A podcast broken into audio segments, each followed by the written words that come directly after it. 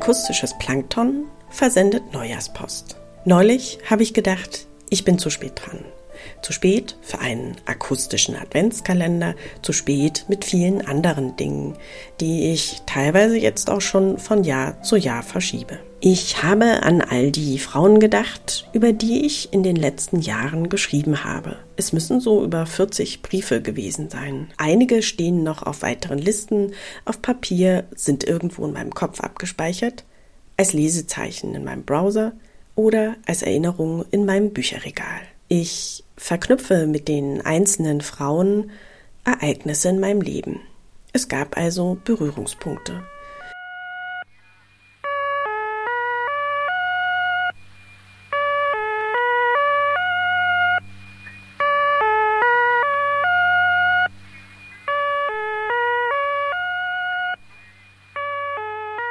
Zum Beispiel begegnete ich Bertha von Suttner zum ersten Mal in Prag. Ich war bei Radio Prag und wurde zur damaligen Bertha von Suttner Konferenz geschickt und sollte mit zwei Wissenschaftlern sprechen. Ich war sehr aufgeregt und am Ende verlief wie immer alles ganz anders als gedacht. Ich konnte von der Redaktion zum besagten Tagungsort, dem Palais Kinski, Suttners Geburtshaus, zu Fuß gehen. Es war Hochsommer. Prag war von Touristen überlaufen und mein Weg führte über den geschäftigen Wencessplatz. Viele Touristen, vor allem viele Amerikaner, saßen dort draußen in der hochsommerlichen Hitze und tranken Bier. Nachts wurde ich oft wach und wunderte mich über die mich an amerikanische Filme erinnernde Melodie der Krankenwagen und Polizeisirenen. Ich kannte Prag aus meiner Kindheit, weil es so nah an meiner Geburtsstadt lag und dann eben, als ich bei Radio Prag für einen Sommer strandete. Da kam ich zurück als Bewohnerin für eine kurze Zeit. Als ich am besagten Tag zum besagten Palais Kinski gelang, traf ich dort auf zwei sehr wissbegierige Herren aus Österreich und Tschechien. Wir gingen in einen großen Raum. Es heilte.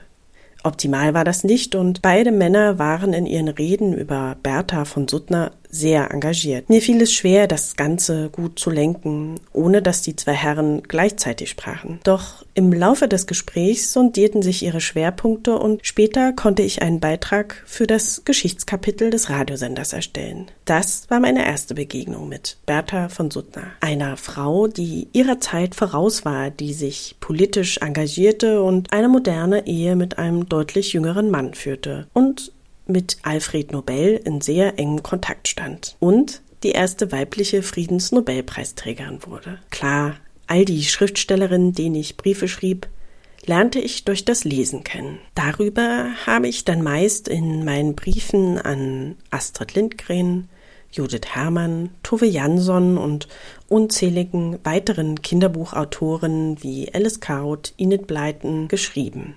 Später mischte sich meine Begeisterung für die 1920er Jahre auch mit der Literatur der goldenen 20er Jahre. Als ich von meiner Schwester mit 17 Jahren Irmgard Coins kunstseidendes Mädchen in den Händen hielt und ich Berlin auf diese Weise anders kennenlernte. Neben all den Briefen an Autorinnen mischten sich nun auch persönliche Begegnungen aus meinem Umfeld. Meine Großmutter, das ältere Fräulein von nebenan, Künstlerin, Erfinderin. Oft wirkten ihre Lebensläufe doch so harmonisch, aber wahrscheinlich fühlten sie sich in echt gar nicht so harmonisch an. Als ich Naulak traf, begriff ich auch, wie viel manche Bevölkerungsgruppen ertragen mussten oder eben immer noch ertragen müssen, obwohl sie einfach ihre Kultur leben wollen. Doch sie lächelte die ganze Zeit, während sie etwas zögerlich von ihrer Kindheit erzählte. Dieses Kapitel der Geschichte prägt bis heute das Leben der Inuit. Ich fand so viel Buchmaterial, dass ich in meinem Kopf noch den Wunsch hege, mehr darüber zu erzählen, weil es eben noch so viel zu erzählen gibt.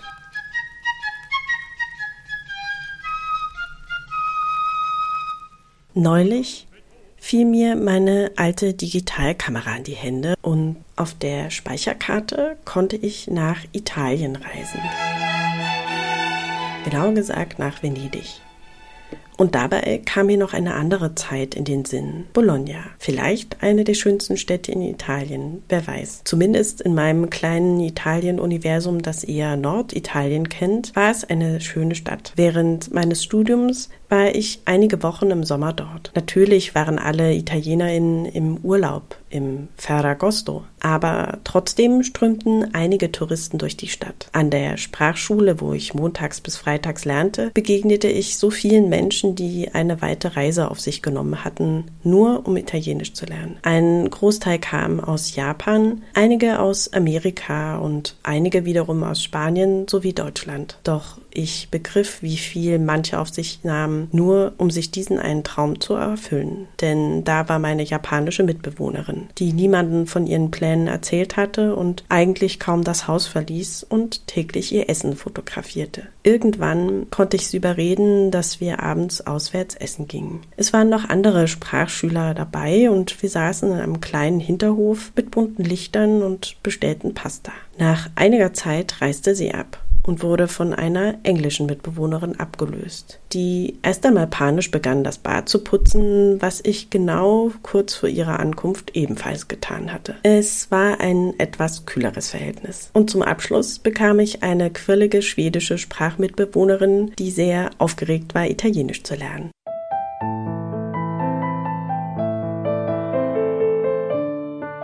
In der Sprachschule waren alle so sehr begeistert von Italien. Und manchmal habe ich gedacht, es muss eine unsichtbare Linie geben zwischen Japan und Italien. Denn die Begeisterung der Japanerinnen und Japaner für Italien spiegelte sich später, als ich für einige Zeit in Venedig war, auf italienischer Seite für Japan wieder. Da studierte nämlich die Hälfte der Italienerinnen im Wohnheim Japanologie und trug zum Karneval Cosplay-Kostüme aus China.